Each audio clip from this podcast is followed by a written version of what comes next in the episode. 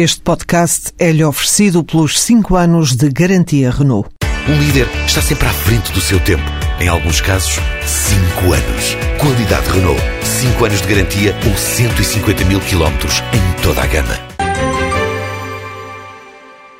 O Lidl vai investir 45 milhões de euros este ano em Portugal, onde espera contratar mais 60 pessoas até final de dezembro. Só em 2013, o Lidl prevê que o valor de investimento seja 25% superior em relação ao efetuado ano passado. A cadeia de distribuição alimentar alemã revela que este montante será para renovar e ampliar o parque de lojas e infraestruturas logísticas que tem em território português. Madalena Betancourt, diretora de comunicação do Lidl, especifica ainda que do total a investir, 5 milhões vão ser aplicados na construção da nova sede do grupo em Sintra, que começa a ser construída em junho, deverá estar concluída em 2014. O Lidl está em Portugal desde 1995 e até à data já investiu mais de mil milhões de euros. Eh, este novo investimento em 2013 que o Lidl vai fazer destina-se ao, melhoramento e à modernização, à ampliação do atual parque de lojas eh, que o Lidl tem em Portugal, bem como à ampliação também e à modernização dos atuais quatro centros logísticos. Dos 45 milhões de euros que o Lidl vai investir em 2013, 5 milhões de euros destinam-se já à construção da nova sede, que será iniciada agora, em 2013, e a sua conclusão está prevista para 2014. O Lidl irá a criar em Portugal 60 novos postos de trabalho, ainda em 2013, e estes 60 novos postos de trabalho representam os novos colaboradores que uh, irão estar afetos às novas lojas que o Lidl vai construir ainda em 2013. O grupo Lidl está presente em mais de 20 países na Europa, com cerca de 10 mil lojas. A faturação líquida ultrapassou os 45 mil milhões de euros no ano fiscal de 2011.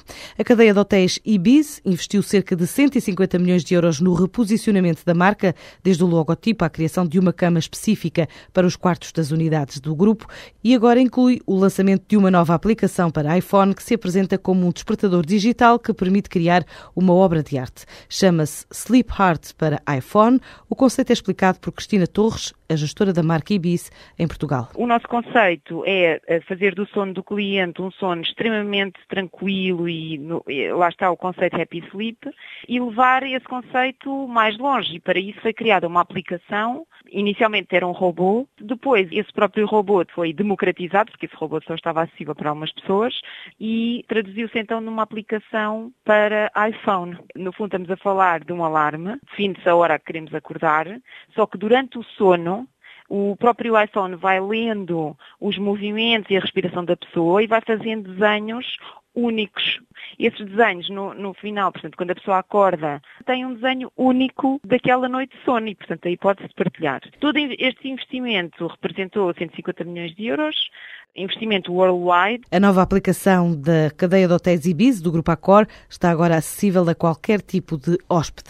A Investfin pode perder o controle da Soares da Costa. A construtora apresentou um prejuízo de 47 milhões de euros no ano passado, que atribui em parte aos impactos não recorrentes de 35 milhões. No comunicado, a CMVM lembra os lucros do ano anterior, na ordem dos 2,4 milhões de euros, um documento em que o presidente da construtora, António Castro Henriques, assume ser um dos objetivos da empresa a melhoria da sustentabilidade financeira do do grupo.